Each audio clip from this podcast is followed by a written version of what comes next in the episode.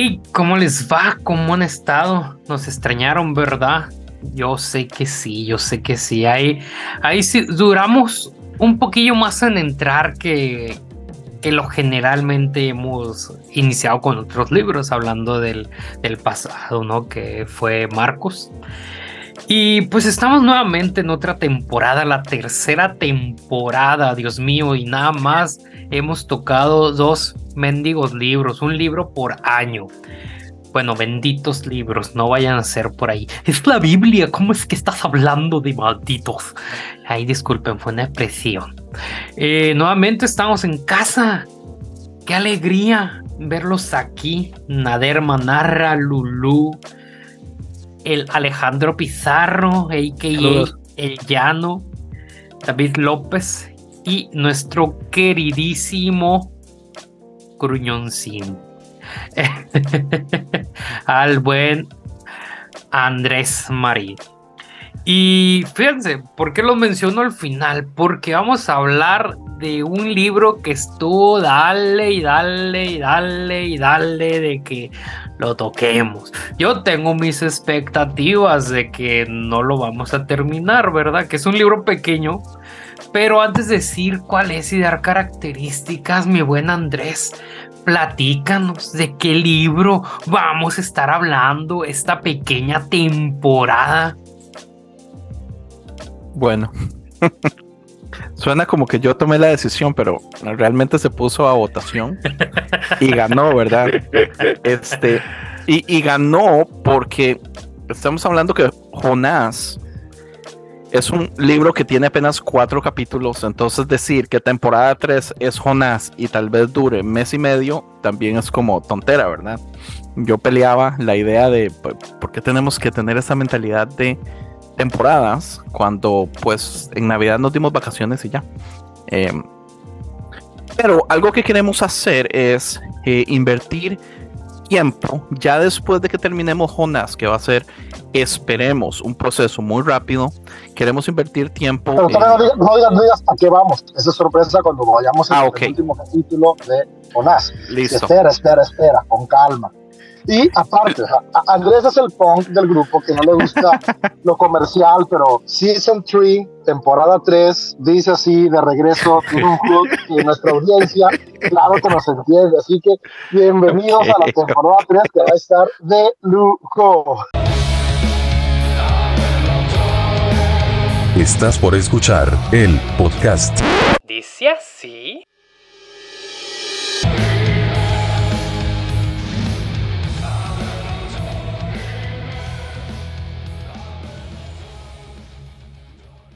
Comenzamos. Oye, está caliente, empezó caliente. Esto. Salió regañado. Uy. Yo en realidad fue, o sea, o sea, tú tenías como la tendencia de, de querer que abordáramos un libro que era extremadamente largo del Antiguo Testamento, no vamos a decir cuál. Pero yo preferí que fuera este porque era más corto, así que al final, para, para no estar 5.000 años con el libro del Antiguo Testamento que tú querías. Así que al final fue algo estratégico. Sí, sí, fue estratégico. Ahora, ¿por qué Jonás? Uno, por el, tamaño. Es pequeño. Porque el tamaño Vamos a Salir, porque el tamaño a, a EMS le importa. Este, vamos a salir rápido de él, pero también es un libro súper, súper rico. Ese es el título de. Tiene tantísimas cosas. Muy mal interpretado también. Súper mal interpretado. Es una de estas historias que yo detesto, donde agarran para hacer la versión de niños, tienen que limpiar como un 50, 60, 70% de lo que el, libro realmente es y solo ponen las cosas que no son importantes. Y eso es la versión que le dan a los niños, entonces me ¿Cómo que Jonás no fue tragado por un sapo? Este, no sé, que ¿Qué más piensan? ¿Están contentos? Porque yo honestamente estoy súper emocionado. Quizás deberíamos partir diciendo que no es un libro para niños. La Biblia entera no es un libro para niños. Tampoco el cuento de Blancanieves. Y Jonás que se cuenta como, como historia típica en escuela dominical y de niños, no es un libro para niños. Claro. Bueno, todas las historias. ¿Qué, otra, por ejemplo, aparte del diluvio, de Jonás, eh, digamos, eh, Daniel en el Pozo de los Leones? O sea, qué historia más horrible que es, así es como mataban a las personas, ¿verdad? Estamos hablando de, de un sistema político que abusaba y mataba a las personas de ese modo. Entonces sí, qué horrible que tengamos que obligar a los niños a pasar por estas cosas. Em, y después llegar a puntos donde tienen que redescubrir este tipo de cosas. Y aquí es donde muchísimos salen decepcionados de lo que se les ha enseñado de sus líderes, de las iglesias y todo eso. Y no olvides la base de todo, el asesinato público por votación. así es, yo me acuerdo este domingo prediqué sobre el. Ah, caray, me va bien raro. Eso que trae aquí. Estoy agarrando señal, estoy agarrando señal. No, pues estoy aquí afuera de mi casa lavando la camioneta. Ah, hace rato eh, en el pre estaban Nader y um, conectados y escucharon a mi hija quejarse que le duele el estómago. Bueno, pues no alcanzó a llegar a la casa y se me vomitó. Así que ando aquí lavando la camioneta. Por si los escuchas muy bien raro. Se supone que me compré un micrófono para sonar bien cuando ando en la camioneta. Pero. Te escucho muy bien. ¿Quién sabe si funciona eso? Se escucha mucho mejor que antes. Qué gusto que estás aquí en la audiencia. Bienvenida a el episodio número uno de la temporada 3. Pau es parte de nuestros Patreons, así que gracias por confiar en estos seis locos que. Productora ejecutiva. Deberíamos cambiar el nombre. Patreons es muy feo. Suena Para ti que eres punk, man. Un placer, Paola. Bienvenida. Hola, hola. Te prometemos que con la plata de eh, Patreon no iremos a Disneylandia como Abner.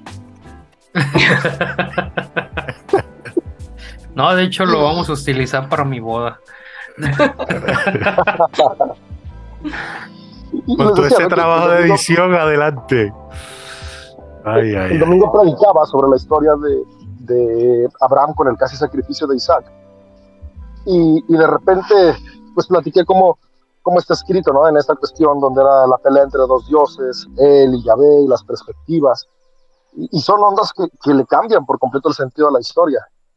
Entonces, ¿cuántas veces no enseñamos historias? No nada más a la mitad para niños, sino también a la mitad para adultos, porque creemos que no van a poder con la idea de que en la Biblia también había una pelea entre cómo llamar a Dios, si él o Yahvé. Entonces, Porque las iglesias siempre creen que la gente es muy tonta. Dígalo como es. No, no, no. Así como el cliente, el cliente nunca tiene la razón. Más que tonta, pues creen que, que son impresiones que son difíciles de digerir y que mejor hay que evitar, que es muy diferente. Pero creo que si las entendemos, al final de cuentas eso nos puede ayudar a tener una perspectiva más clara de cómo otras personas veían a Dios, que es muy parecida a nosotros, ¿no? Que seguimos debatiendo entre cómo lo ven los bautistas, los pentecostales, los católicos, o sea, dentro de la misma denominación, entender que a Dios lo vemos distinto y no es algo nuevo, sino que es algo de toda la vida y que al final de cuentas la balanza siempre debe inclinarse sobre qué perspectiva me lleva a poder reflejar más lo que vemos en Cristo, que es el amor propio y el amor por los semejantes. Así que esperamos de Jonás poder encontrar esas herramientas en esta, en esta parte 1 de la temporada 3, que va a tener varias partes esta temporada. Pero parte 1 de la temporada 3. y, y, bueno, yo, yo tengo ahí unas curiosidades para ustedes antes de meternos a los datos que siempre nos, nos, nos llama este buen David. Eh, expectativas que tienen de este libro, que, es lo... Porque la neta, lo último que yo supe de Jonás fue lo que vi en la clase dominical. Yo ya no tuve interés de, ver por Quintiao ver cómo, cómo era tragado por un peje lagarto. Entonces, mi buen Nader, yo sé que tú eres estudioso, aparte de leer La Cabaña, que también es la Biblia. Ay, perdón, vivo en Sinaloa. Este. ¿Qué, expectativas tienes de esta temporada, de este libro, de esta audiencia? ¿Crees que Andrés ya cambió? ¿O va a haber, a haber temas bien sacados de la manga orgánicamente? Obvio. Mi, mi expectativa para este libro es poder demostrar todo lo contrario de cómo se ha querido plasmar a Dios utilizando este libro. Demostrar que este libro presenta a un Dios de amor y misericordia y no solamente al final eh, como rápido, ah, porque eh, eh, Jonás pues fue y se arrepintieron y por lo tanto Dios, nos vamos a ver desde el principio un Dios de amor y misericordia cuyo fin es querer en todo momento salvar y rescatar. Esa es mi perspectiva. Y, algo importante es que no es solo salvar y rescatar, porque todo el Antiguo Testamento nosotros tenemos historias de profetas yendo a decirle a su pueblo arrepiéntase, esto está haciendo mal, si no se arrepiente van a ser destruidos. Pero Jonás hace algo muy interesante, que lo vemos finalmente hasta el Nuevo Testamento de nuevo con Jesús, que es universaliza la salvación. Jonás, eh, Jonás, Dios le pide a Jonás que vaya a los enemigos, a los que han matado y perseguido al pueblo de Israel por años, a los que nosotros conoceríamos como a los nazis o a un ucraniano llegándole y diciéndole vaya y predíquele a Putin. ¿Entiende? O sea, es a las peores personas. Y, Yo lo conocí, estaba en mi barrio. Nosotros lo que esperamos es que Jesús mande un profeta para decirle a su propio pueblo que se arrepienta. Y Jonás hace completamente eh, lo contrario, que es algo que finalmente vemos en Jesús. Eh, Jonás es uno de los pocos libros donde podemos ver a este Dios universal que es muy común en el Nuevo Testamento, pero en el Antiguo Testamento no estuvo ahí por libros de libros de libros. Lulu, ¿cuáles son tus expectativas de este libro tan corto? Eh, mira, yo creo que me encantaría primero que viéramos, yo no soy la, la más informada, yo creo que aquí David puede ayudarnos, pero me encantaría que viéramos primero que esto no es un libro histórico y que no nos está contando una historia que pasó, que realmente a Jonás se lo comió un pez. ¿Cómo que, no? yo iba a decir que ya no va a pegar un brinco, Lulu. Claro, hagamos un contexto. La base de mi cristianismo tiene que ver con un pez que se tragó a un humano. Exactamente, ves tú, creo que eso es súper importante de aclarar o de poner sobre la mesa de que esto es un, texto literario y que hay que entenderlo e interpretarlo como tal, que no es un personaje real que existió y que, bueno, quizás existió, pero él no escribió este libro con el fin, no es un, no lo escribió Jonás, primero que nada, David, ayúdame, pero eh, es una obra de teatro, es una puesta en escena para dar un mensaje muy importante, por supuesto que sí, pero si yo estoy creyendo en verdad, ando buscando los restos de la ballena gigante que se comió un hombre y que, o sea, Pinocho me, calza mejor, la historia de Yepeto es más bonita que la de Jonás, entonces. ¿Sabe que es algo interesante, Lulu? Que por años se nos han dicho que Jonás es eh, Gay. Un símbolo de Jesús. y Jesús viene y pasa eh, tres días en la muerte, en, el infierno, lo que pasa, como lo, que pasa, en la. Pero no espérese un segundito. no es, que no quieran, es que Jesús. El mismo Jesús, correcto. Jesús lo dice. Pero es incorrecto. Perdóneme, Jesús. Jesucristo, perdón, pero la historia no es eso. O sea, si es una parodia y cada personaje tiene su eh, significado específico. Y, y Jonás no es Jesús, Jonás es el pueblo de Israel. Y la ballena que nos han dicho por años que es el enemigo, es en realidad quien viene y salva a Jesús. Y todos son simbolismos muy importantes que se conectan con cosas del Antiguo Testamento y nos lo han predicado por años todo al revés. y el mismo Jesús mete la pata, discúlpeme. Pero el, pero el punto es que Jesús en, en, uno de los evangelios dice que él, él menciona a la historia de Jonás, incluso él dice que, así como Jonás, que estuvo tres días, también eh, habla, habla del mismo que él también tenía que como pasar eso mismo.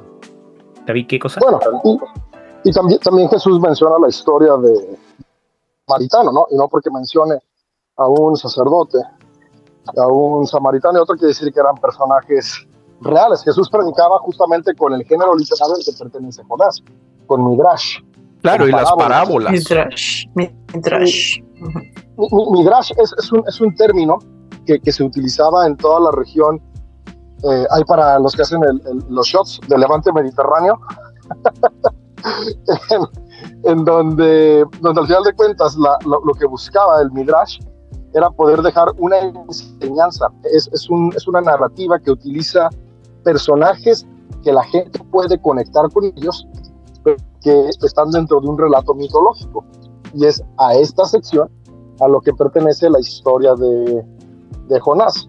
Eh, lo, que pasa es que nosotros llegamos a pensar que, que, Jonás se relaciona con Jesús de Nazaret, pero en realidad lo que significa Jonás es paloma. Y la paloma siempre ha estado relacionada con el Espíritu Divino. Desde, desde ya como el siglo 8 antes de Cristo ya había muchas eh, esculturitas donde la paloma se ponía como representación del espíritu de Yahvé. Entonces, al final de cuentas, Jonás lo que significa como tal es paloma. Es lo que significa Jonás. Jonás es paloma. Y lo que está escribiendo el autor es que Jonás representa el espíritu divino que se creía que estaba disponible únicamente para los judíos y que seguramente este espíritu divino iba a huir pero al final de cuentas es un recordatorio de que el Espíritu Divino no es solamente para los judíos, sino que está disponible para todos. Por eso este nombre simbólico de este libro que está dentro del marco de los profetas menores, pero que no es un libro profético, porque no es un profeta dando oráculos, sino que es un midrash trayendo una enseñanza importante el autor del libro eh, de Jonás es desconocido. En la tradición judía y cristiana se cree que el libro fue escrito por el profeta Jonás mismo, aunque no está respaldado por ninguna prueba histórica o literaria.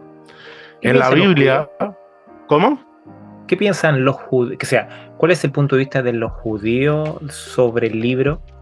Sí, aparentemente los judíos y los cristianos piensan que fue escrita por él mismo. Igual que creen que todos los libros de Pablo fueron escritos por Pablo, Y que Marcos escribió Marcos. No, pero me, refiero a que a veces nosotros como cristianos tenemos una perspectiva diferente sobre el libro como lo tienen los judíos. ah, no, me imagino que ellos tendrán obviamente su perspectiva de acuerdo a, a, la escuela que escribe, porque fíjate que interesante que en la Biblia los libros proféticos son considerados como un registro divididamente inspirado de las palabras y mensajes de los profetas, pero no siempre se sabe con certeza quién los escribió. En muchos casos, los libros proféticos pueden haber sido compilados y editados por sus discípulos o por la comunidad que los recibía en lugar de por el profeta original. O sea que es importante que no necesariamente si existió haya sido Jonás. En el caso del libro de Jonás no hay pruebas concretas sobre la identidad del autor o autores. Lo que es seguro es que el libro fue escrito en un periodo posterior a la vida de Jonás y que refleja las tradiciones y enseñanzas transmitidas acerca de su vida y su misión profética. Jared Bias dice que eh, los teólogos que él más sigue creen que fue escrito entre 500 y 200 antes de Cristo basado en toda la información que estaban poniendo.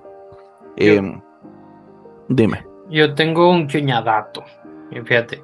No sé si ya medio lo contó este David, pero me dice, eh, porque creo que va a sumar, va a sumar al contexto de, de, lo que vamos a estar viendo.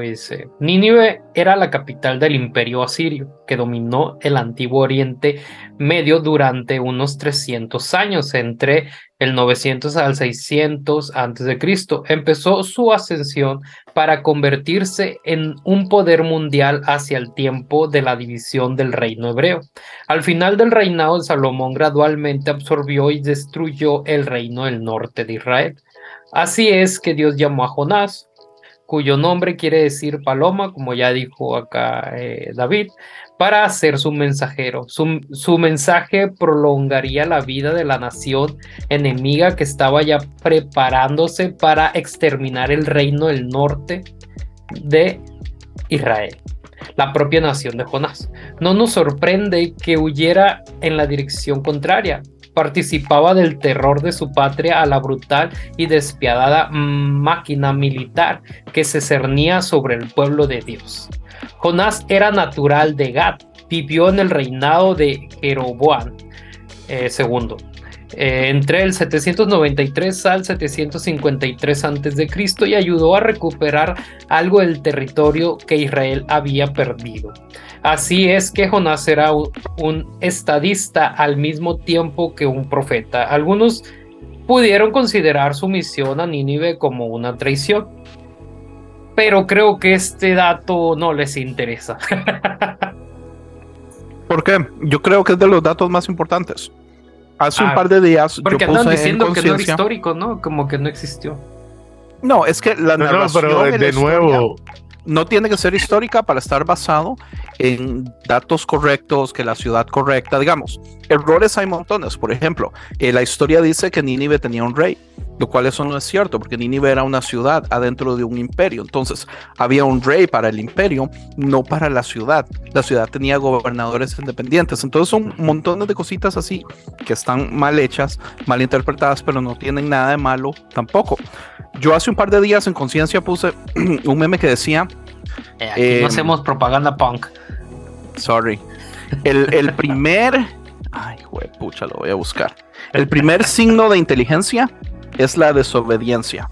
Y una de las cosas que a mí más me encanta de este eh, libro es que es uno de los pocos libros donde podemos ver realmente gente luchando contra Dios. Eso también sucede en Job algo que a mí más me gusta de Jonás es que a Jonás siempre se nos predican como que es un profeta malo, como que eh, desobedece a Dios y que nosotros no tenemos que hacer eso, pero por favor, yo algo que quiero que quede claro en este eh, season, eh, temporada, es que todos tenemos que ser como Jonás cuestionemos todo. Hay una razón específica por la que Jonás no quiere ir, hay una razón específica por la que Jonás se enoja, hay una razón específica por la que Jonás dice, sabe que yo prefiero que me maten a tener que ir a predicarle a estos malparidos. Jonás va y le predica a los malparidos y en el libro dice que es una predicación de cinco palabras. Cinco palabras, porque la idea central es que Jonás ni siquiera quería predicarles realmente. Entonces solo llegó a decirle, se van a morir, se van a morir, se van a morir. Y, y es increíble porque otra de las cosas importantes es que este libro viene a poner en cuestión de duda lo que es profecías. En, en, en la Biblia dice que un profeta se sabe que es profeta porque lo que profetiza se cumple. Entonces, en el momento que él profetiza algo y eso no se cumple, a él lo podrían matar sin ningún problema. Entonces, todas las cosas que le están sucediendo a Jonás son cosas que él no quiere. Su vida está en peligro. Si, si la profecía no se cumple, de todas formas lo matan. Eh, el capítulo 4 que es el más loco de todos. Es el capítulo que completamente borran en todo lo que son historias de niños, en las Biblias para niños y todo eso. Es el momento donde Jonás está cara a cara peleándose con Dios. Eh, que, es lo mismo que hace Job. ¿Cuántas veces sucede eso en la Biblia? No muchas, ¿entiende? Usualmente se, se, se omiten. ¿Por qué? Porque nos quieren tontos y obedientes y no nos quieren nunca peleándonos con Dios. Y sorry, pero nosotros tenemos que estar dispuestos a cuestionar todo lo que nos dicen, especialmente otros humanos a cargos en posiciones de poder, eh, como Andrés pues, Corson. Pues sí, hay, varios libros dentro de la Biblia que, retan a Dios, que se pelean con él y... David a cada rato. Mira, pero Andrés, es interesante porque si bien podemos ver a Jonás como un nacionalista, que solamente se interesa por los de él y no quiere el bienestar para obviamente sus enemigos. Eh, eh, eh, y, y quizá muchos cristianos de la ala conservadora tienen esa misma mentalidad hoy en día y dice, mira, pero es que no hay ningún problema, porque los nuestros son los que importan y no los de afuera.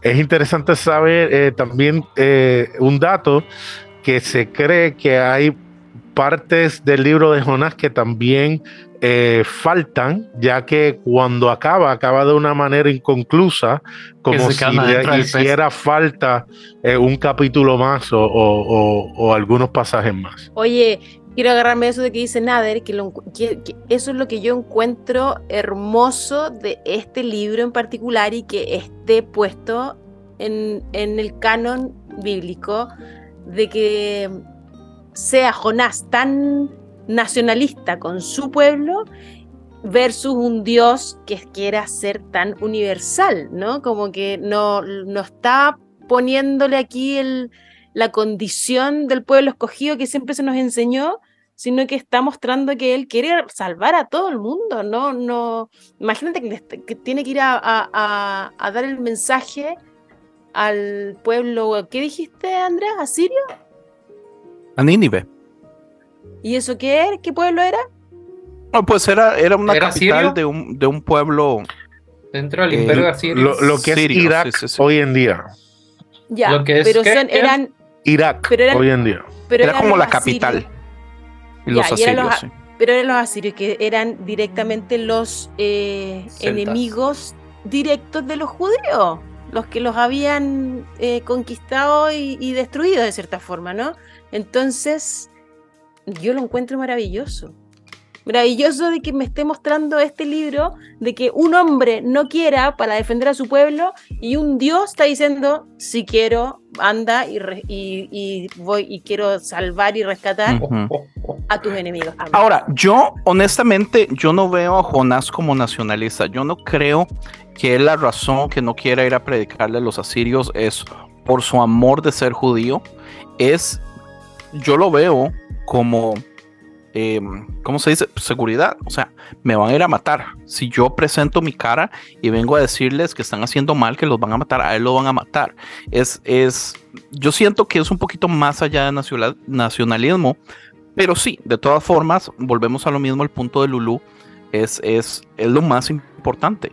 Es eh, finalmente viendo que Dios está también eh, extendiendo su gracia a otras personas y saliendo de esta idea que ha sido, porque esa es una de las cosas que más hemos criticado, ¿verdad? El asunto de que el Nuevo Testamento, el Antiguo Testamento es escrito por hombres que creen que ellos son los escogidos de Dios y todas las leyes, historia y todo lo que pasaron para poder mantener esa posición en su lugar, que siempre han sido ideas solamente humanas, nunca de Dios. Y este libro es uno de los primeros libros donde podemos ver a este Dios extendiendo esa gracia afuera de solamente los judíos. Y eso es bello.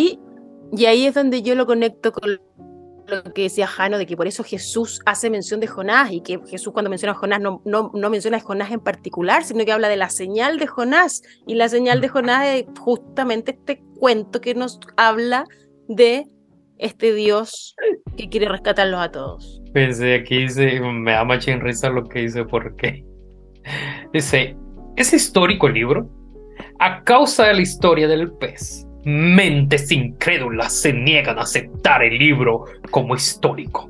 Lo llaman una novela una alegoría, una parábola y un poema en prosa. No cabe duda que Jesús lo consideraba un hecho histórico, Mateo 12:39. Requiere una manipulación considerable el explicar de otra manera el lenguaje de Jesús. Él lo llamó una señal o un signo de su propia resurrección puso el pez el arrepentimiento de los ninivitas, su propia resurrección y el día del juicio en la misma categoría. No cabe duda de que estaba hablando de realidades cuando habló de su resurrección, del día del juicio. Y es que sabe qué es lo que sucede. Biblia es esa? Scofield. No, no es una Biblia, es un. Un comentario. Eh, es comentario de Harley. No ¿Sabe qué es lo que sucede?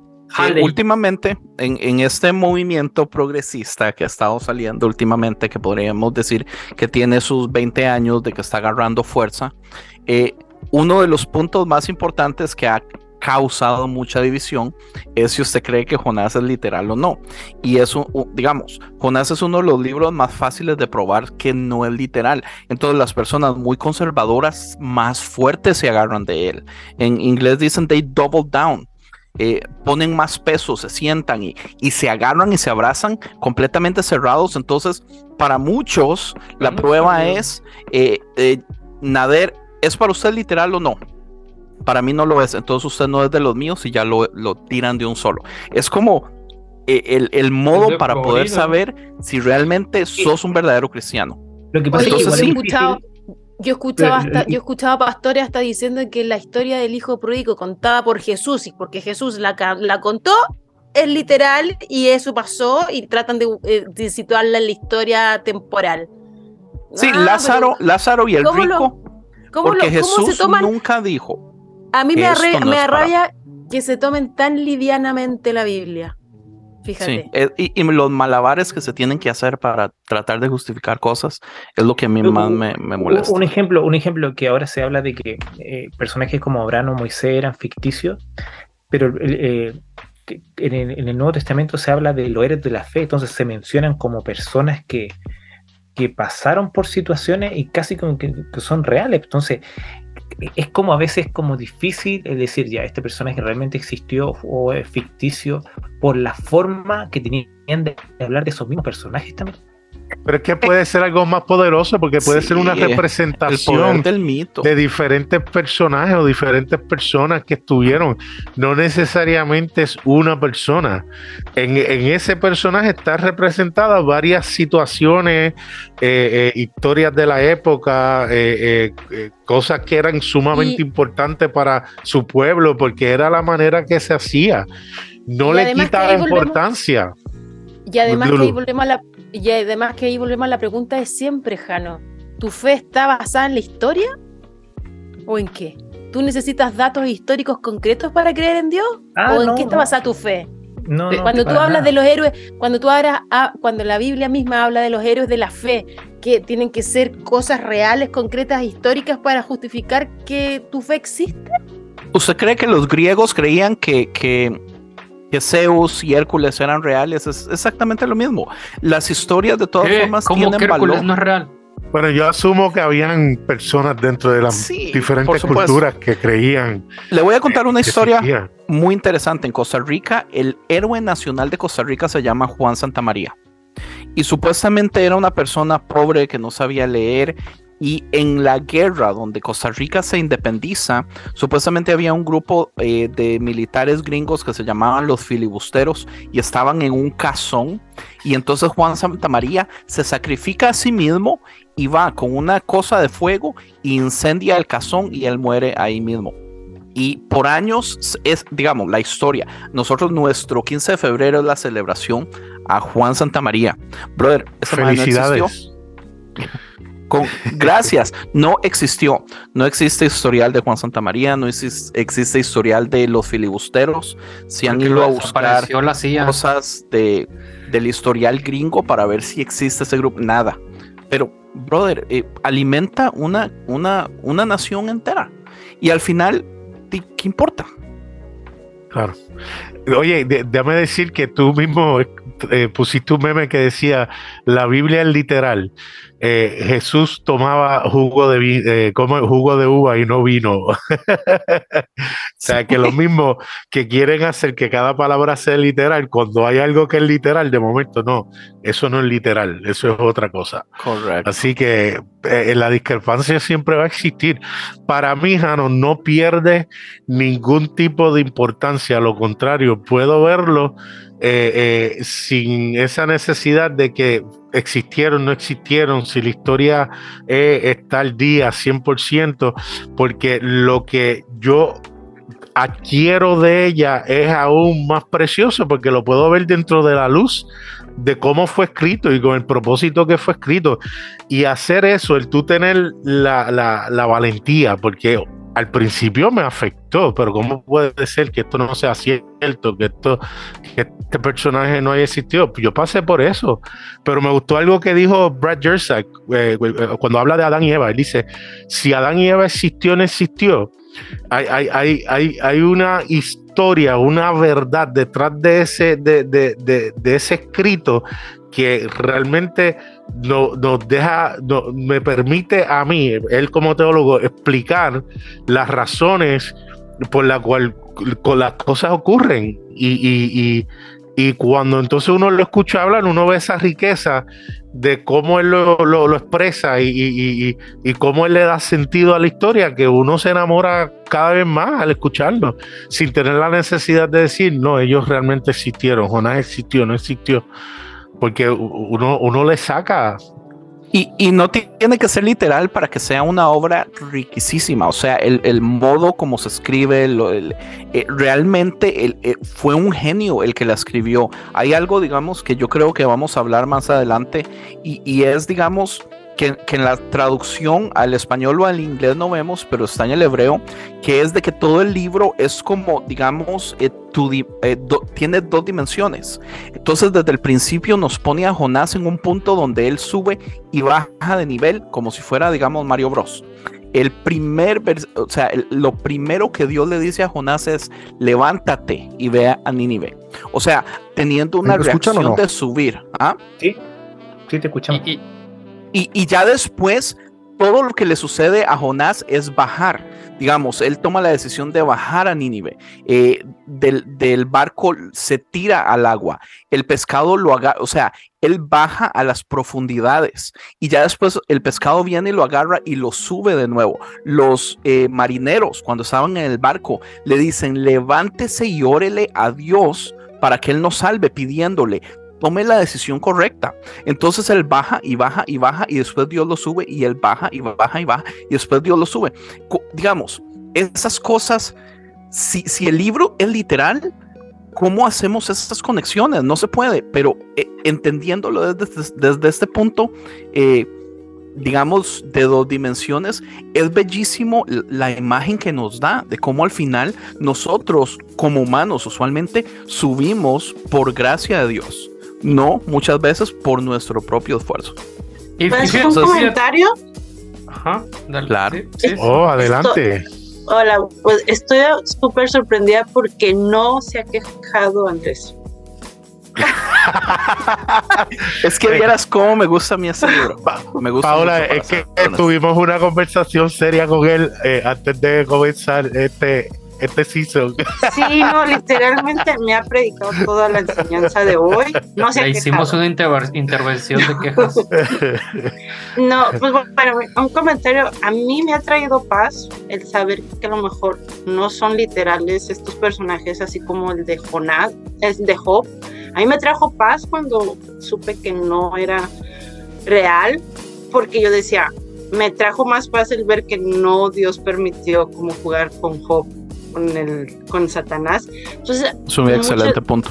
Entonces, mmm, también una vez escuchaba a una persona que, da como consejos y decía, a veces estamos tanto peleando que si se comieron a Jonás o no, cuando ese realmente no es si existió la, el gran peso, la bien, sino que realmente tiene un súper mensaje de ver las emociones de Jonás que está diciendo Andrés, el sub y baja de Jonás.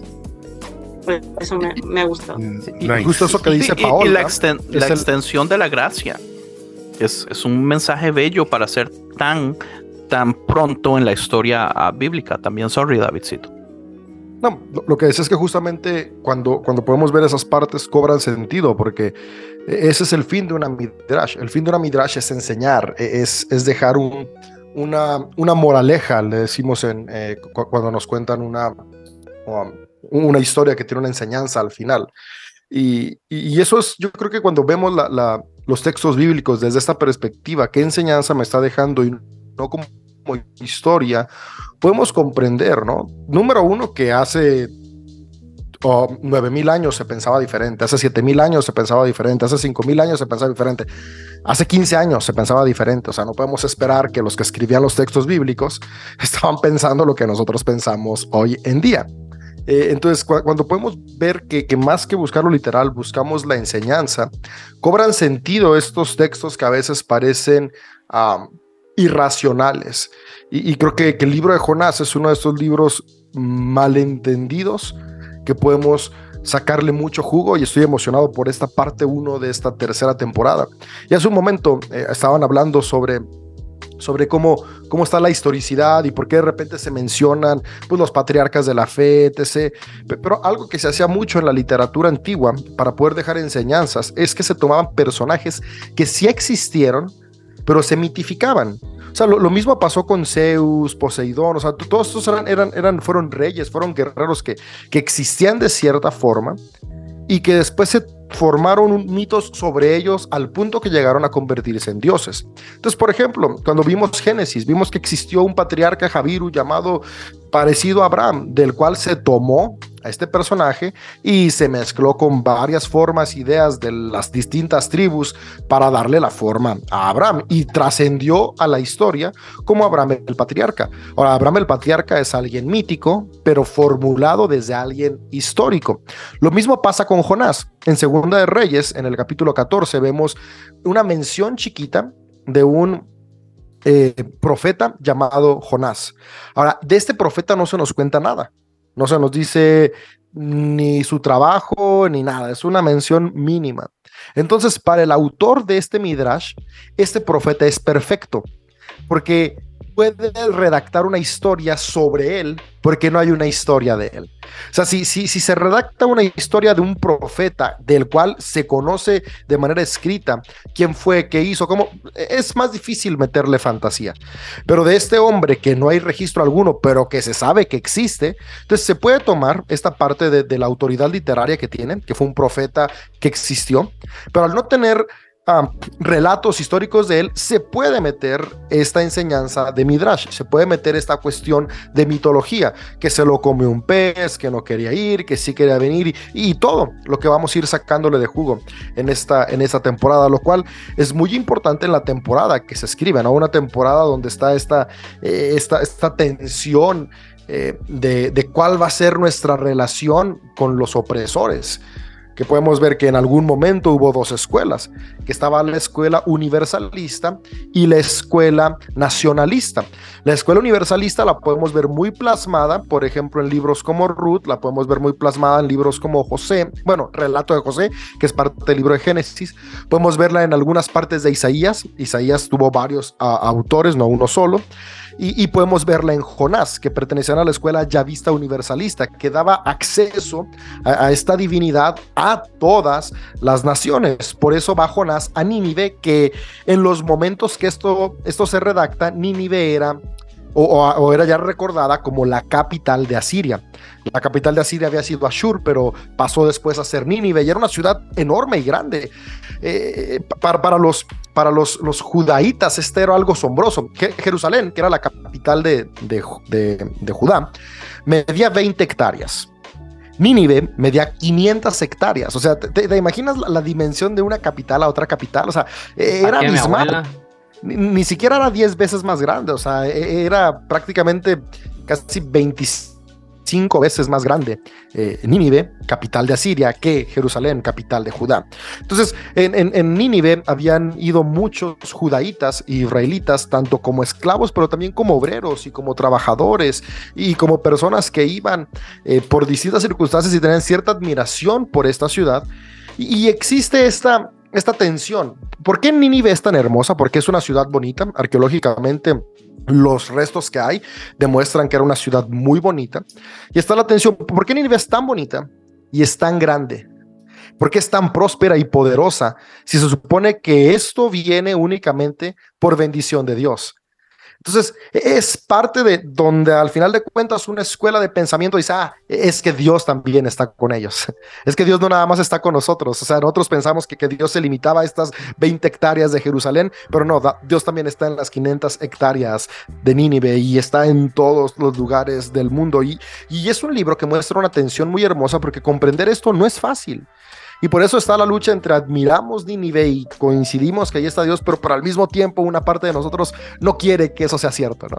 Y, creo que, a lo largo de estos cuatro eh, capítulos vamos a ir, ir viendo cómo hasta el más despiadado tiene esperanza y hasta el más justo sin darse cuenta puede convertirse en el más despiadado. ¿Y esto por qué lo digo? Porque Nínive en, el, en la época, que, era la época de, de la clímax del imperio asirio. De, hecho, el imperio asirio fue el primer imperio capaz de unificar las ciudades civilizadas de la región. El imperio asirio unificó desde Egipto hasta Persia y, acá por Armenia. Toda esta región lo, lo, unifican ellos. Son los primeros a lograr una unificación tan grande. Pero algo que tenían ellos es que eran unos salvajes. el imperio... Eso iba a decir. los unió de modos sanguinarios. Claro Claro, claro, el, ejército asirio y especialmente la élite que vivía en Nínive eran los más despiadados. Y al final de cuentas, lo que nos está diciendo el autor de Jonás es que Jonás se estaba convirtiendo en alguien igual de despiadado. Porque al final de cuentas, si él no iba y daba este mensaje, iba a hacer lo mismo que los asirios hicieron, destruir hombres y mujeres. Si Jonás no daba el mensaje, una ciudad entera iba a morir, niños, adultos, viejitos, los soldados y los que no tuvieron nada que ver con la guerra. Y, esto es lo que nos muestra, ¿no? O sea, hasta el más justo puede volverse el más despiadado y hasta el más despiadado puede encontrar gracia. Y es lo que vamos encontrando y leyendo a lo largo de estos cuatro capítulos y qué bueno que Andrés pudo utilizar su influencia para que en Dice así estemos leyendo Jonás en esta primera parte de la temporada. Oye, oye David, ¿tú no podrías explicar qué es un midrash?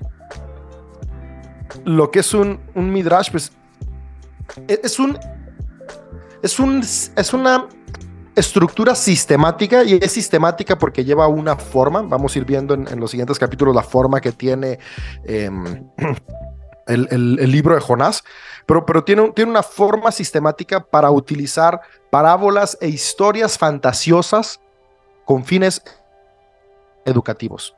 Y, es un género literario que se utiliza en toda la región del antiguo Medio Oriente. No es únicamente exclusiva de, los judaítas.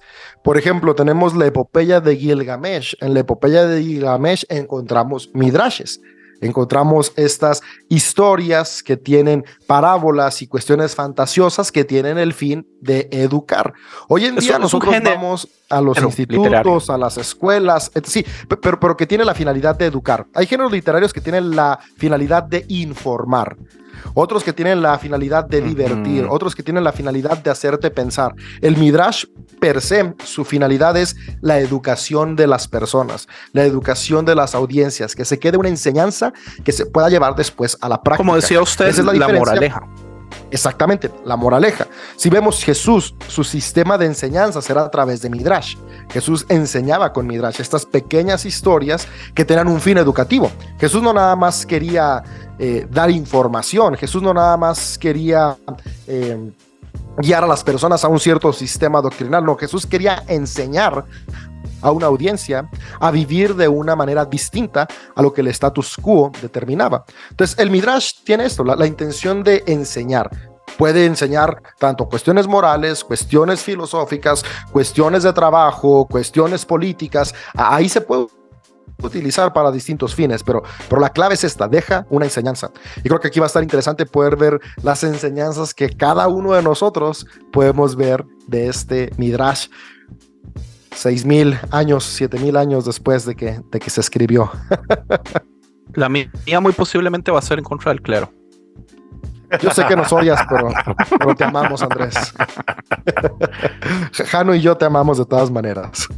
Novedad sería otra cosa, güey, que dijeras, ¿sabes qué? Si son una mierda, pero sí han hecho cosas buenas. Pero, pero pues bueno. Claro, claro, no, siempre, siempre hay cosas buenas y todo. David, quiero tocar algo que tú, algo que tú dijiste, donde ves la prosperidad eh, tanto para los judíos como para los no judíos como una señal de que aunque no crean lo mismo, pues eh, puede ser bendecido por, por Dios, que concurro contigo. Pero es interesante como quizás la manera que nos enseñaron es eh, como a lo mejor David lo, lo, reflejaba en alguno de los salmos, donde ah, aunque, el aunque el malo prospere, su fin es, es la destrucción, su, fin va a ser la muerte, porque eh, pues, pues sin Dios lo que tiene pues no dura. Y vemos históricamente y, profetizado por Nahum en las escrituras, como en el año 6, 12, 6, 14, por los medos eh, eh, Nínive es destruida, ¿no? Eh, eventualmente, ¿no? Por, eh, o históricamente. Babilonia se lleva a, los asirios y luego vienen los medos a llevarse a Babilonia y luego vienen los romanos, bueno, los griegos, luego los romanos y luego Estados Unidos llegó ahí a esa región. God bless America. Pero que, que interesante los que postulan esa idea, dicen, no, no, eh, e, eventualmente fueron tan malos que no, no se salvaron a última instancia y fueron destruidos. Sí, y, es que es lo que decía, hay, hay bueno, hay muchas escuelas de pensamiento, pero en esta cuestión hay dos este escuelas Dios en las proféticas, que está la escuela universalista y la escuela nacionalista. Para el nacionalista, Jonás es un libro que no tiene sentido alguno igual que, varias partes de Isaías, ¿no? Que, no tienen ninguna razón de ser. Eh, sin embargo, para, para el lado universalista de los yavistas, esto tenía todo el sentido de ser. Y es donde decía hace rato, que tal vez no se escuchaba bien, que, es algo que me encanta de poder tocar eh, distintos libros eh, de la Biblia, donde podemos ver cómo las diferencias de comprender la espiritualidad dentro del mismo cristianismo, o sea, ni siquiera estoy hablando entre cristianos, budistas, eh, musulmanes, dentro del mismo cristianismo, las diferencias que tenemos es algo que, que es parte de la humanidad, ¿no? Y por eso desde los que dieron origen a lo que después dio origen a nuestra espiritualidad, que fueron el protojudaísmo, porque ni siquiera estamos hablando de judaísmo, o sea, eh, protojudaísmo, al final de cuentas ellos también tenían distintas perspectivas de cómo es Dios, cómo Dios se manifiesta con la humanidad y cómo la humanidad reacciona ante ello. Entonces eso nos puede dar un poco de, de, de, de esta empatía, ¿no? Empatía hoy en día. Pues, por ejemplo, ahora que está en, Asbury el rollo, es como de, bueno, ahora el, nuevo movimiento va a ser acústico en edificios eh, tradicionales con bancas de madera. Se jodió Hilson.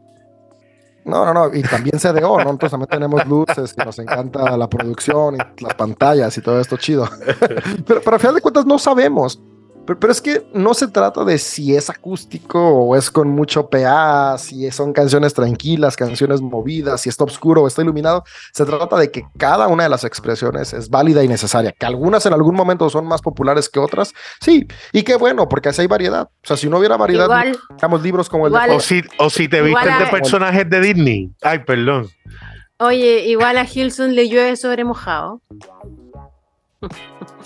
Desde que ya salió en Latinoamérica, en HBO, el documental. Me falta el último capítulo. Duró casi un año en que saliera, ¿verdad? Eh, Ya era hora. Donde hay mucha bendición, el diablo quiere hacer su obra. Así que es entendible que por ahí. Yo, yo, se, demoró, mucho el diablo en todo caso. yo les voy a decir algo. Y yo les voy a decir algo y, y pues a lo mejor voy a, a coger otra dirección. Estaba viendo una foto de, no voy a mencionar la iglesia grande, eh, por una serie de cosas que están saliendo en las redes. Y a mí quien, por quien yo tengo empatía es por las personas que están ahí. Porque las personas que están ahí realmente creen el, el movimiento que está pasando. La gente que está ahí creen lo que se le está predicando. Y aunque muchos de los que están arriba a lo mejor no tienen la mejor intención, a lo mejor eh, lo que están ahí es para su riqueza, para poder viajar a Francia o diferentes sitios y, mostrar lo que tienen a costilla de, los de los miembros, porque son los que dan, son los que se sacrifican, son los que a lo mejor trabajan un part-time y como quiera dan de sus tiempos. ¿Sabes? Esa gente cree tanto en lo que está ocurriendo que posiblemente eh, eh, es lo que los, los permite seguir día a día. Eh, con, una vida quizá horrible o, pésima o, una calidad de vida. Y, tengo ese conflicto, porque aunque, aunque me da coraje cuando veo esos abusos, a la misma vez, el, el tú romperle como, como el esquema o, el vidrio a las personas que creen en esa persona también es doloroso y, y muchas personas eh, eh, sufren y, no quieren creer. No, no es posible que mi líder haga o hizo, ¿sabes? Y, para mí, eh, en estos momentos, es causa de, Yo estoy en conflicto por esa, esa, esa dualidad. No, no sé si me pude dejar entender. Es que, Nader, usted tiene un corazón de pastor y usted piensa en la gente. Por eso es que te amamos. Eh, yo siento que a mí me pasa un poquito lo mismo. Mi, peso usualmente no está en el liderazgo, en la gente tomando las malas decisiones, es en la gente que está viviendo esas cosas. Y algo interesante que sucede es que nadie se da cuenta de los abusos que pasaban en su iglesia estando adentro de la iglesia. Eh, un, una estadística de Barna que salió como hace cuatro años decía que los latinos. Nada de Jonás. ¿Ya tenía que decir algo de Jonás? No, no, me refiero a que no aprendiste nada de Jonás con lo que estás diciendo, porque al final Jonás eh, predicó a todos, no solamente a algunos. Sí, claro. Bueno, es, es una conversación que teníamos con David hace rato. Eh, o sea, tu comentario me lo paso por el sobaco. No, no, no. El, el, asunto es que a mí me estaban criticando y me decían que yo presumo de amar a todo el mundo, pero cuando me toca amar a los líderes eclesiásticos, ya ahí se me va el amor por completo. Y a Donald Trump. Y, a Donald Trump. y a Donald Trump y a los pro-Trumps. Y es cierto. God bless America and bless his. Pero yo no soy Dios. Trump.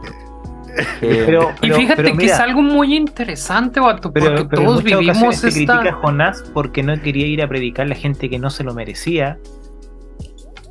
Yo no estoy criticando a Jonás, pero, a Jonás yo le estoy dando toda la razón desde el principio. Oye, espérate un poco, espérate un poco, pero, pero por, por el mismo amor que se le tiene a esa gente es que se le dice para tu shit. No, fíjate que, por ahí también va, va la cosa, porque acá la enseñanza que vamos a tener alrededor de Jonás e, es, esto mismo que están dialogando, pero qué complicado es amar a las personas que, tú, que tú estás decidiendo que no merecen amor.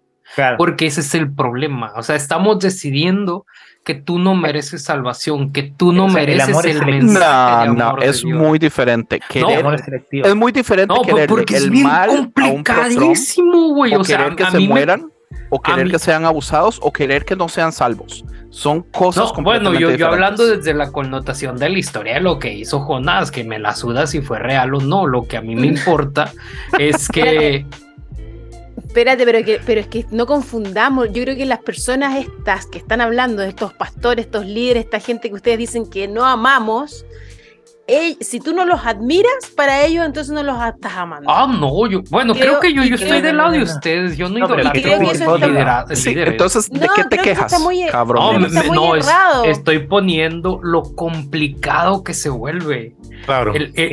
la parte en la que sí, yo amo a todos, el esos hijos de, su pinche madre. No, pero es que es pero, muy diferente. pero, eh, acuérdate que desde la perspectiva de Andrés, donde no es una cuestión de salvación, no es que estos pastores no han de hacer, no han de ser salvos, eh, ya la tienen, lo serán, independientemente, pero las consecuencias mm. de las cosas que ellos hacen y cómo afectan precisamente a los que están en los asientos, a, la, a grey regular, es lo que se está criticando, porque no tienen el poder ni la voz para poder eh, eh, inclusive cuando hablan los oprimen y los callan y buscan la manera de, que no se dejen escuchar y Andrés utiliza su poder, que con gran poder hay gran responsabilidad, eh, eh, para señalar como diría esas realidades. Como diría mi mamá por hacer estos programas. se podría decir va a pedir que Andrés es como un Pablo, un Pablo contemporáneo. Bueno. Sí, sí. Eso, no sé si estar halagado o ofendido. un Pablo Escobar será. Eh, eh, es que así como persiga el pastorado un día, lo va a dejar de seguir y lo va, a, y lo va a deconstruir. Mi problema es con sistemas de poder creados por hombres que están, eh, están aprovechándose de personas inocentes eh, desde hace años, ¿entiende? Y esa es exactamente la conversación, por eso yo digo que es vacilón, porque David y yo y otros amigos estábamos hablando de estos como por primado y me estaban tirando fuerte, como Andrés, usted es un hipócrita, porque usted siempre habla de amor, pero cuando es de un pastor, ya ahí usted no los no los ama fácilmente.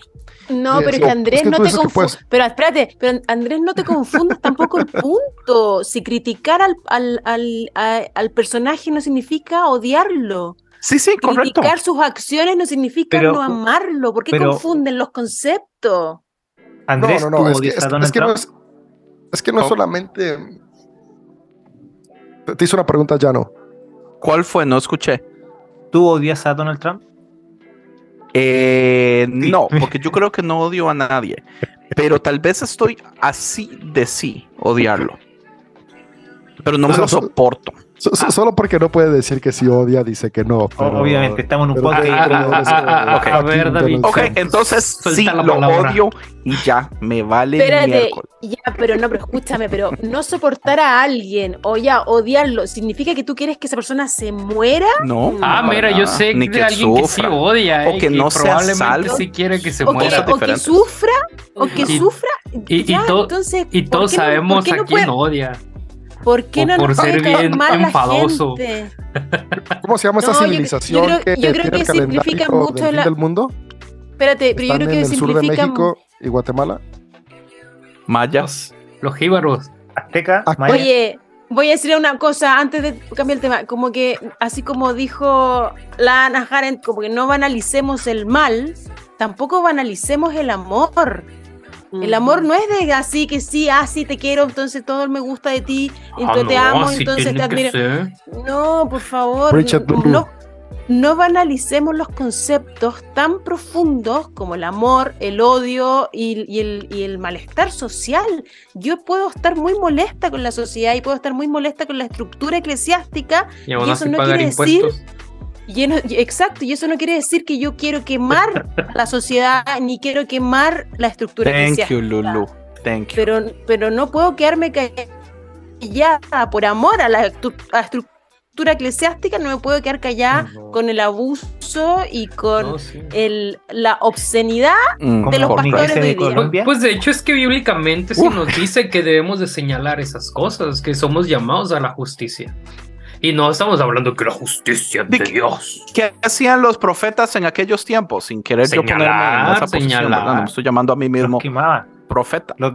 Pero es que es muy conveniente para las personas de poder pedir silencio y pedir respeto y pedir que respeten al, al, al siervo de Dios. Al ungido, al ungido. No toquen al ungido. Al ungido.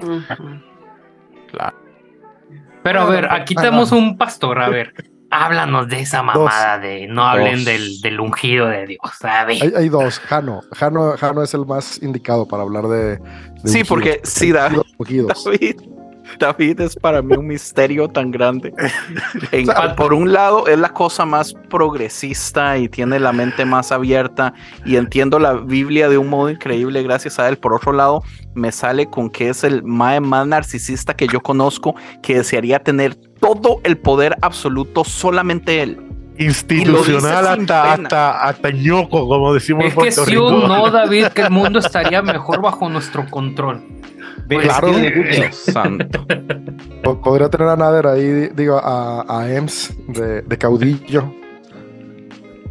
Ay, no, no, con, con, una boina verde eh, eh, eh, en la cabeza. Pues mira, ya tengo la barba. Y vestido de militar. ya tengo la barba. No, si se impone, o sea, ponle un chaleco de militar a, a EMS y ya. De, hecho, en mis maletas tengo una chamarra militar, pero así militar real. David es cerebro. Ah, e, entonces, a ¿Viste? ver. Porque al final Pink es, el Pinky. Lo importante es quién es el que logra la meta al final. no es cerebro. Quiero decirles a amigos y audiencias, si escuchan que mi micrófono cambia es porque tengo que salir y voy a usar este microfonito para los que nos ven en YouTube y para los que solo nos escuchan, por eso cambia. Pero sigamos con la conversación chida. Y noten la diferencia entre hablemos los de Asbury, por favor. ¿De Asperger qué? Eh, ¿Desde cuándo no El avivamiento de Asbury. Ah, ya hablamos de eso. ah, pero no se grabó. no, sí. Así se grabó. ¿Va a salir entonces? es en algún lado. ok. Eh, Creo que hemos tenido una conversación excelente donde nos mantuvimos el tema y luego pudimos hablar de cosas eh, recientes y coherentes sin, sin, interrumpir mucho. personajes. Claro. Yo solo quiero recordarle al público que esta, la razón que salimos del tema fue por culpa de Nader y siempre me echan la culpa a mí. Sí, esta vez fui yo. culpa. Y, vamos a tratar de que en esta temporada no hablar de, de ovnis ni, ni del tren Maya ni esas cosas. Eh, eh, amigos, ¿tienen algo más que añadir sobre la mesa? ¿Cómo te la pasaste, Paola, de estar de este lado de, de la, de la mera jerigonza? No, pues me, me encantó, me encantó poder, casi no hablé porque, verdad, fue más escucharlos, de verdad, mm, súper bien cómo se, se expresan, cómo entre ustedes ya tienen esa dinámica y pues ese sazón que pone, pone este... Dinámica. Ah, y no, y, y, apoyo mucho a, a, a, este Nader, me encanta su forma y que siempre como que es bien bien neutral con todos, de verdad, pero me encantó el tema y estoy emocionada para el siguiente episodio seguirlos escuchando y gracias por la invitación, de verdad. Ah, porque no lo has visto eliminar. ah, porque no has visto Nader eliminar gente de grupos, ¿eh? Ahí no es neutral. Nader siempre pero, es neutral, siempre. Eso lo, eso lo hice por amor, por amor. Pues ver, eso me dijeron de Nader dedos rápidos. Ay, ay, ay. Muchas gracias, Paola, por tus palabras. Gracias, Paola. Y gracias por apoyar este proyecto. Esperamos en, la próxima grabación ver aquí al, al demás elenco de los ejecutivos. Eh, chicos, últimas palabras, algo, lo que quieran. Rema la palabra. Yo quiero decir que no seas como Jonás, porque él sí fue desobediente buscando un nuevo ambiente. El pez se lo comió. Y si se conocen esa salsa, sabrán a qué hablo. Y si no, sea como Jonás. Vaya busquen la canción en YouTube. No seas como Jonás. O si no, Jonás no le hizo caso a la palabra de Dios. No, pero ya en serio, sean más como se todos los himnos. Amigos, pues hasta aquí, hasta aquí hemos finalizado esta conversación introductoria que llevamos una hora de conversación, de hablando de todo y de nada, y eso es lo chido, ¿no? Entonces, para mí es muy grato que nos acompañen durante esta temporada de Jonás. Hay que estar expectante lo que lo que tú creas nos quiera hablar durante este periodo a mí me va a hablar Dios, a ti un pez, no sé, ¿verdad? Eh, Dios los bendiga, sean felices y recuerda, esto fue Dice así. Y pues amigos, les recuerdo que tenemos nuestro Patreon para que nos puedan apoyar, para que esto siga, siga fluyendo, porque antes que nada, antes de nacionalistas, capitalistas. Entonces, eh, no sé si quieren dar sus últimos saludos, chicos. Hasta la próxima. Pura vida. Hasta la próxima. Pues sean felices y comparte este episodio con las tías de David. Ajá. Chaito. Chau, chau. Sara Catoyo. Esto fue una producción de podcast cristianos en español.